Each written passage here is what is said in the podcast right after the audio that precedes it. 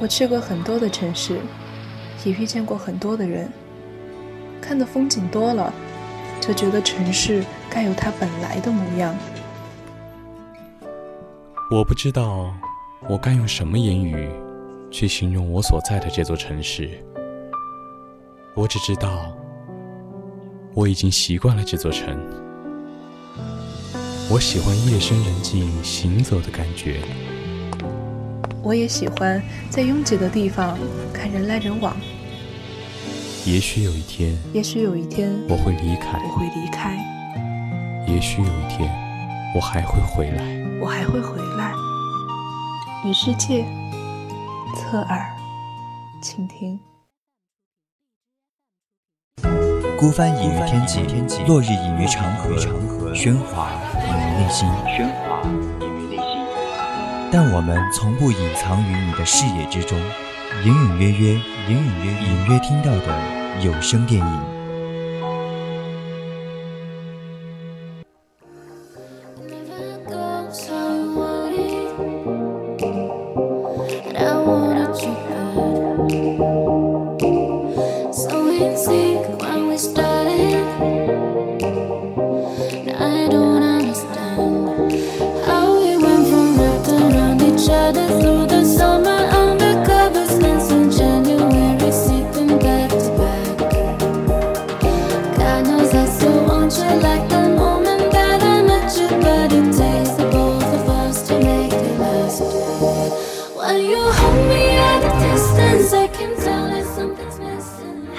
大家晚上好呀！主播满月邀请你锁定 FM 一零零 VOC 广播电台，在每周四晚上九点到十点钟的直播栏目侧耳倾听。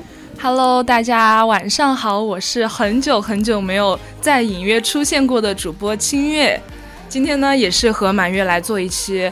嗯，我们是暂时的搭档。是的，是的，因为咱们的松营不是暂缓了嘛，然后回来又回来，回来把他位置抢了，把他范围抢了。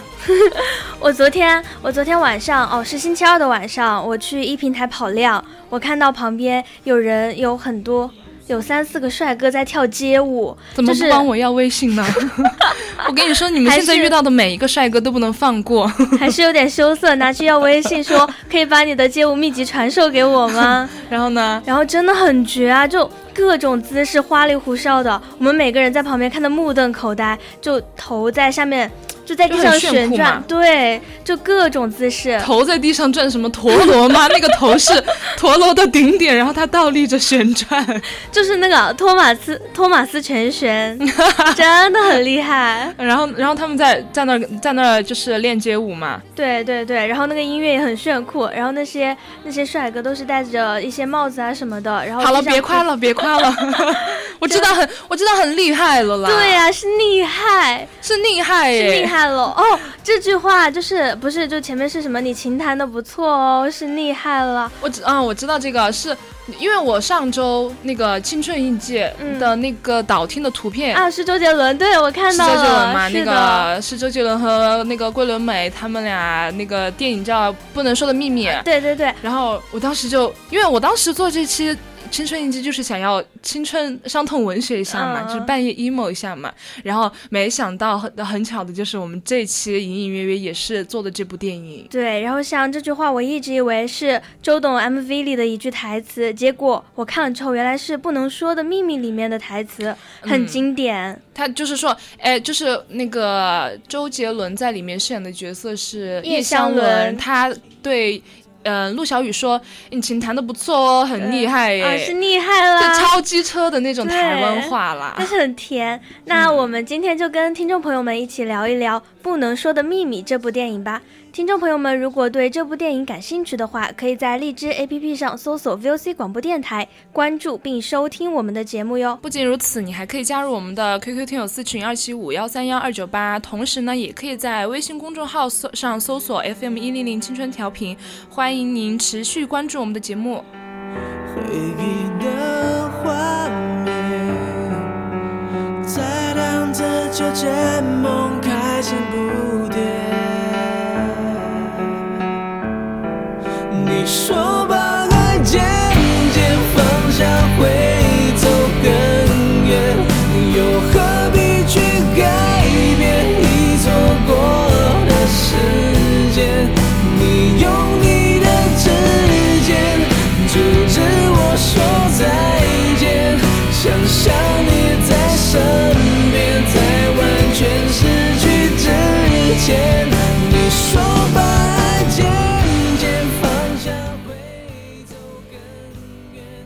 像近几年的一些青春校园剧是很受我们这些大学生的喜爱的，然后特别是我，我也很喜欢看青春校园剧。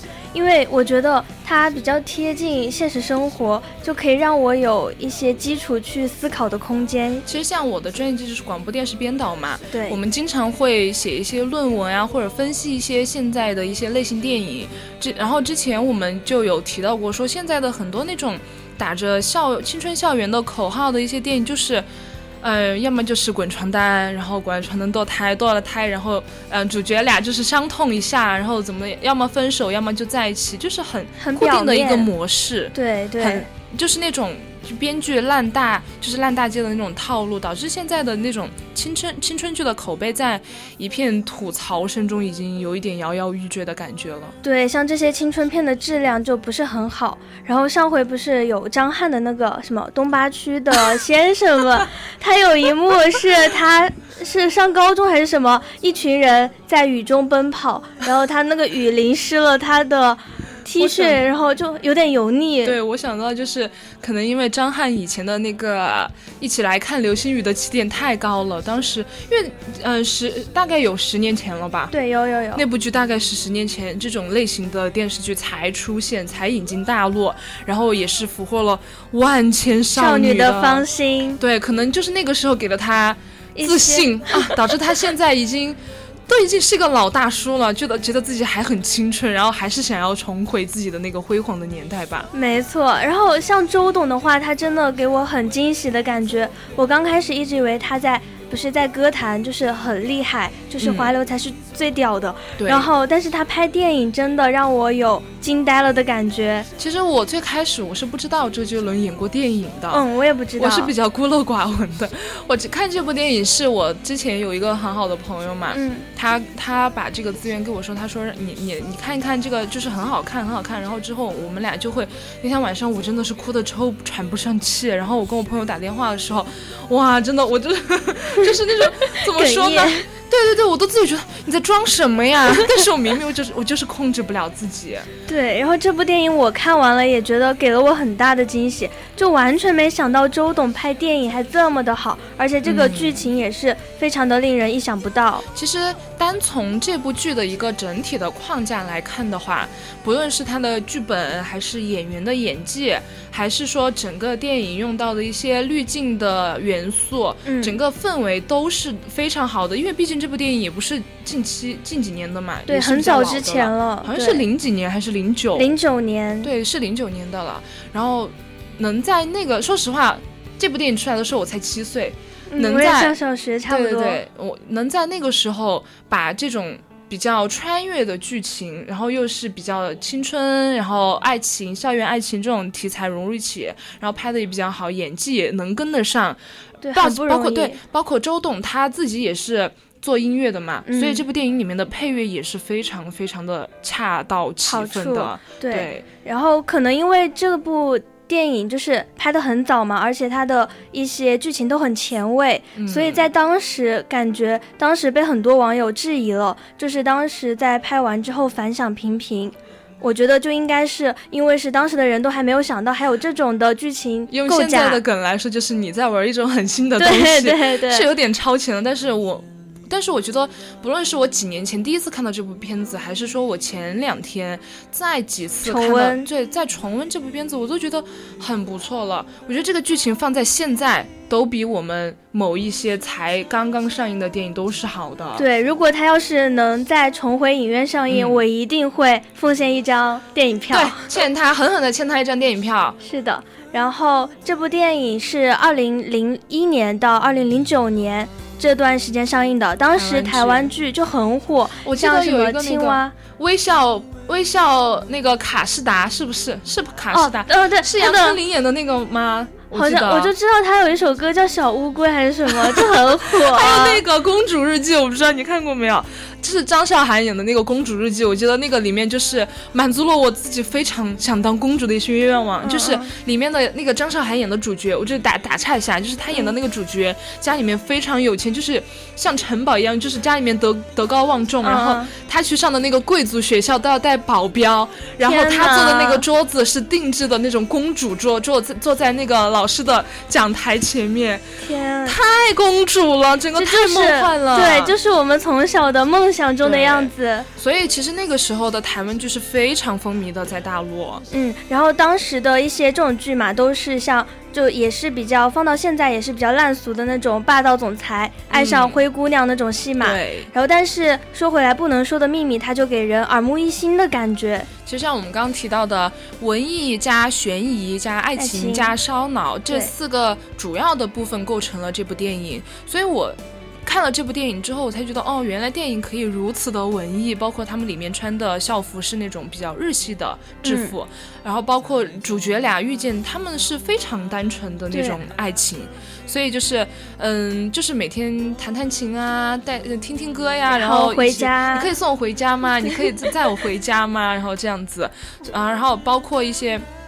里面的配乐嘛，就像周董的歌《简单爱》一样，呃，对，还有蒲公英的约定啊，对对。然后他们演的就，而且都很自然，就是那种演出了年少懵懂的青涩。嗯，对，其实这部电影就是像我们大多数青春那样，非常简单，每天除了上课还是上课，遇到喜欢的人会像叶向伦那样偷偷的去给他塞苹果啊，对，包括。我觉得就是和他一和他在一个屋檐下避雨，都会觉得非常非常的美，没有任何的那种吵架，没有任何的堕胎的戏份，也没有任何就是苦苦哦苦苦等你十年的那种戏码。嗯，但是整个看起来会给人一种非常痛彻心扉的感觉。对，而且很甜这些细节。嗯。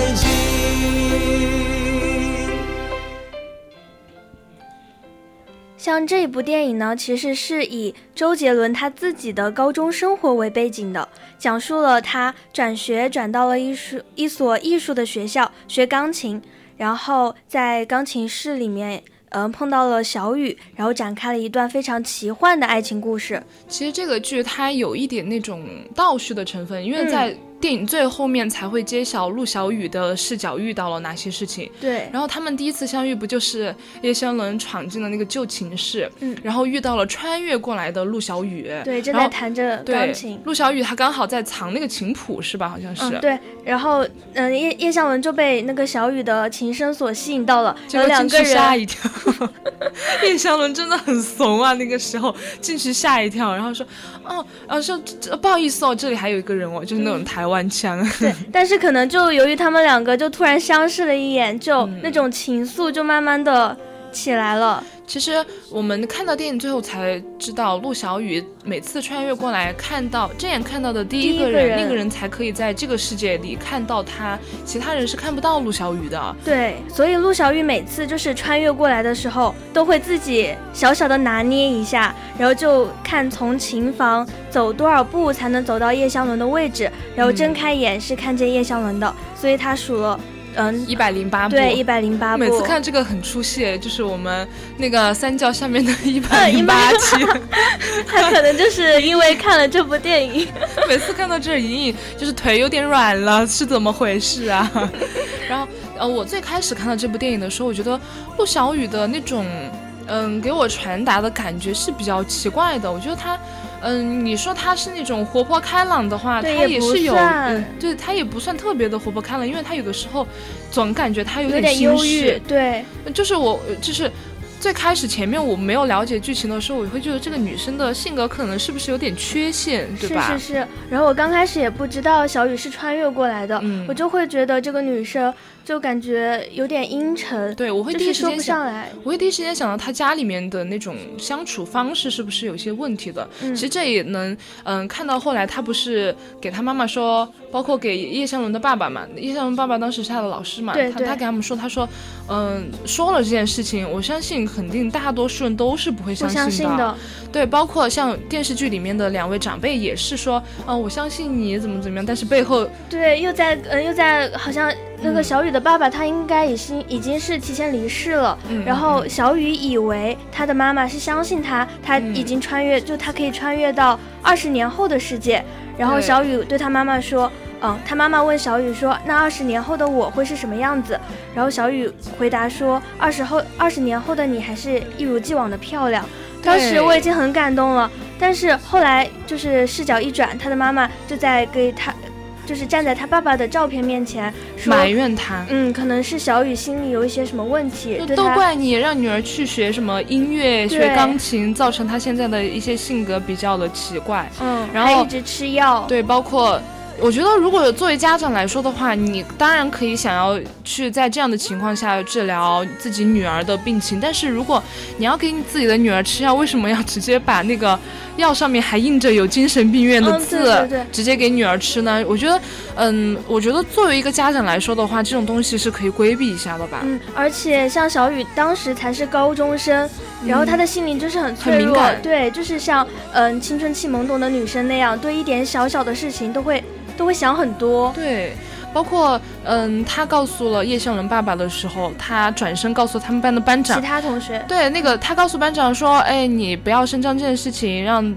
然后平时在班上照多照顾小雨一下。我知道他肯定是以那种好心出发的，嗯，但是没有想到那个班长是个大漏勺，而且是有一点对陆小雨有恶意意。，对，然后就很多同学就跟着班长一起去恶语相向，对陆小雨。就是校园暴力。其实我觉得那个是有已经是有一点校园暴力的意味了。大家一起笑话她、孤立她，觉得她是精神上有问题的一个女孩子。对，说到这个就要提一下那个大大勇是吗？就是扫 扫地的，他二十年前他是好的，他是一个很完整的，就是各种方面都是可以做到的。然后但是二十二十年后他就变成，就感觉像是生病了还是？有一点那种类似于小儿麻痹症的感觉，但是他那个肯定是后天被人打成那样的。对，就感觉可能是因为校园暴力引起的，因为当时就只有大勇相信陆小雨是可以穿越到二十年之后，就只有他会相信。即便即便是他内心不是相信的，但是他在面对一些同学对陆小雨的冷嘲热讽、孤立的时候，他挺身而出，对，会去安慰他。会去对会去安慰小雨，会去嗯、为小雨说话，会去对抗那些同学。对，所以大勇真的怀、怀着一颗很善良的心。所以我一直怀疑，当然这部电影里面是没有交代大勇之后二十年后是怎么变成。这样子的？嗯但是我一直是怀疑那些那是那群所谓的坏学生，可能有一些报复的心理啊动作在的。对，然后像影片的后面是叶湘伦已经十五天没有看见小雨这个时候已了经开始虐了，对，这是受不了了这是一个转折点了。嗯，然后是小雨，其实不是没有看见小雨，是小雨每次穿越过来看到的第一个人不是叶湘伦，不一定就对是他。对，所以叶湘伦才没有十五天才没有看见小雨。当然，这里也提到了一个误会，我们之前不是提到了，嗯，他第一眼见到的那个人才能够在这个世界上看到他嘛，所以说，嗯，之前叶湘伦是认为所有人都可以看到他是的所以当他每次转过去看小雨的时候，然后他们班的另外一个女生叫什么名字我忘了，是一个很漂亮的女生，是挺漂亮的，对，然后呢，嗯，她是喜欢叶湘伦的 他喜欢叶湘伦，并且他以为每次叶湘伦转过来是来看，他的，是跟他在眉目传情，是，然后后来叶湘伦传了一个小纸条说，说七点琴房见。还，画了一个爱心，爱心，对，他想要传给小雨的，但其实别人同学根本就不知道那个地方还有人。嗯，所以就传给了那位漂亮的女同另另外一学。位漂亮的女同学，然后那个女同学就去琴房找叶湘伦了，结果叶湘伦闭着眼睛弹琴以为来的是小雨，眼睛也不睁，也也不确定下是谁，就直接嘴巴一撅，来亲上来的那种感觉，手指头指过来，啊！我当时，我当时抓狂，我怎么可以这样？就这样误会，就展开了。刚巧不巧，陆小雨从呃二十年之前穿越过来了，看到了这一幕。对，然后嗯，陆小雨看到了这一幕，但是陆小雨这时候穿越过来，第一眼看到的是大勇，所以后来叶湘伦嗯感觉不对劲，他就跑出琴房，看到了大勇，大勇指着那个走廊的尽头说：“小雨，小雨。”然后叶湘伦就知道小雨刚刚肯定是看见这一幕误会了，但是好像这个时候叶湘伦不知道是小雨看不见他，就他看不见小雨。对，所以叶湘叶湘伦去琴房找的时候，当时小雨其实是背靠在那个琴房的门上，而且那个还是玻璃门。对，但是叶湘伦看不见，我当时好想借他一双我的眼睛啊！我的天啊！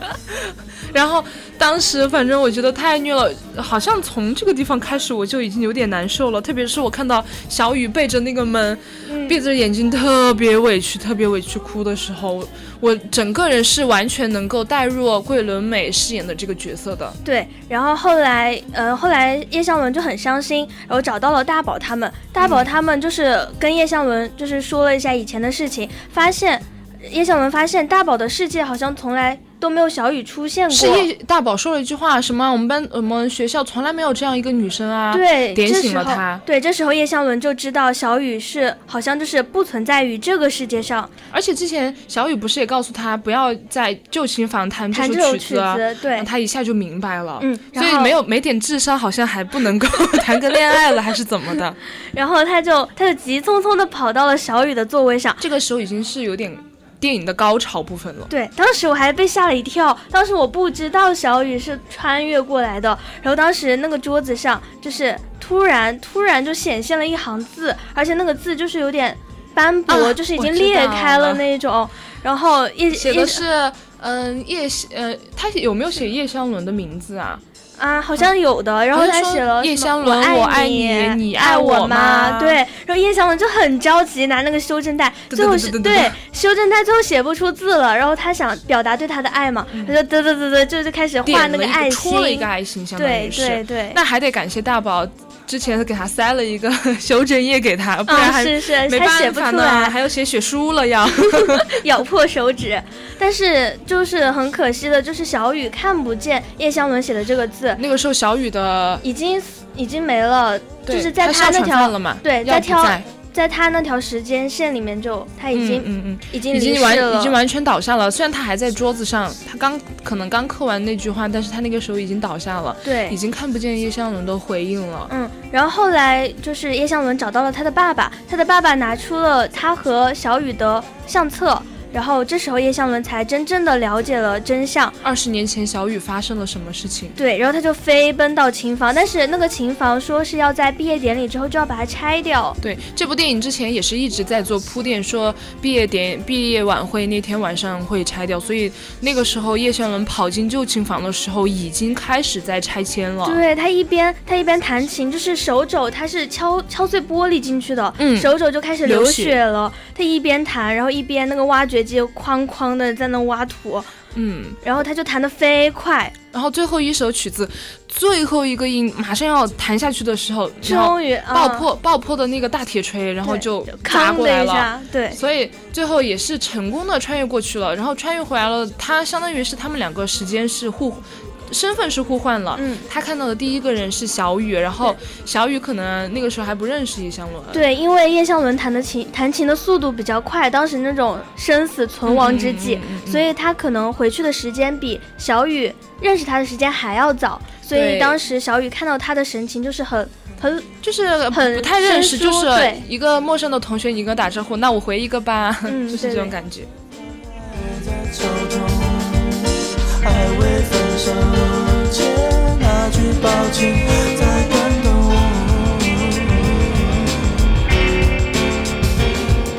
穿梭时间的画面那种，从何方向开始。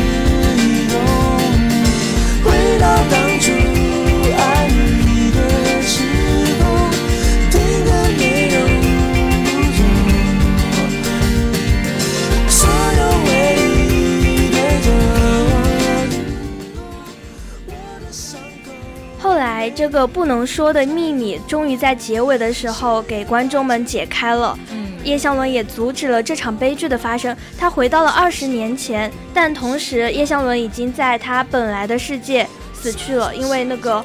呃，拆迁嘛，对，被拆掉了，垮掉了。然后他的爸爸也就在那个世界失去了他。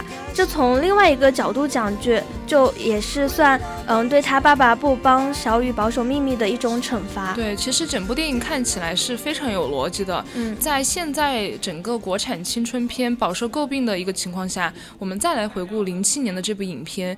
可以说是鹤立鸡群了，我觉得不仅是有绝美的爱情，还有超时空的剧情，也都非常的为剧情，就是整个电影的剧情加分。没错，然后还有关键就是这部剧情，这部电影的剧情就非常的有逻辑性，就很能经得起观众反反复观看、反复推敲。是的，而且它的配乐也非常用心，都是周杰伦在音乐上面的一些嗯造诣。这部电影对精华，这部电影也很好的诠释了说。嗯，来到未来与你相遇，我也回到过去与你重逢。就话说回来，电影中非常让人印象深刻的还是属于他们俩的爱情吧。这种跨越了时间还有空间上的阻碍，看似是分布在两个世界的人，但他们俩又因为音乐结合在一起。你说这个是依赖也是虚构，但我想说，那个就是他们俩之间灵魂产生的一个契合，是命运安排他们穿越时空来到了一起。对，然后像周杰伦是一位歌手，所以这部电影里面也处处贯穿着他的音乐，这也从另一方面体现了我们周董对音乐的热忱。就像是开头，为了拿到琴谱，叶湘伦就就在琴房跟。呃，本来的钢琴小王子 PK 斗琴，然后谁赢了，琴谱就归谁。那一段六分钟，我的天，看得我目瞪口呆，就是手指动得贼拉快，很精彩。我记得当时那个手指和琴键的那种完美的配合，就是手指的速度非常非常快，也也能够侧面突出周杰伦本来作为音乐人的那种，嗯，自我的音乐素养是非常深厚的。对，然后他还把一些音乐态度也融入到了这部电影中，像一些歌舞剧的元素，就他们一起跳探戈，然后在迪士哦迪厅跳舞，就很就很欢乐。所以其实音乐是没有国界的，也是没有人群、性别还有年龄之分的，在这部电影里面都是完美的体现了出来。因为因为热爱音乐，才会愿意在不同的地方将它完美的展现出来给大家分享。对，其实周杰伦也想要表达他对音乐的一种态度，就是音乐它是一种很纯粹的东西，没有什么门槛，只要你想听，音乐就会一直都在。对，这也传递给我们说，一个人的开心和难过难难过都是可以通过音乐来传递的。对，然后不知不觉，现在已经是北京时间的二十一点二十七分了。我们的隐隐约约到这里也就要告一段落了。我是 我是主播满月，我们下期再见。是结束的有点仓促啦。我是清月，我们可我可能还有下期隐隐约约吧。我们再见啦，拜 拜拜拜。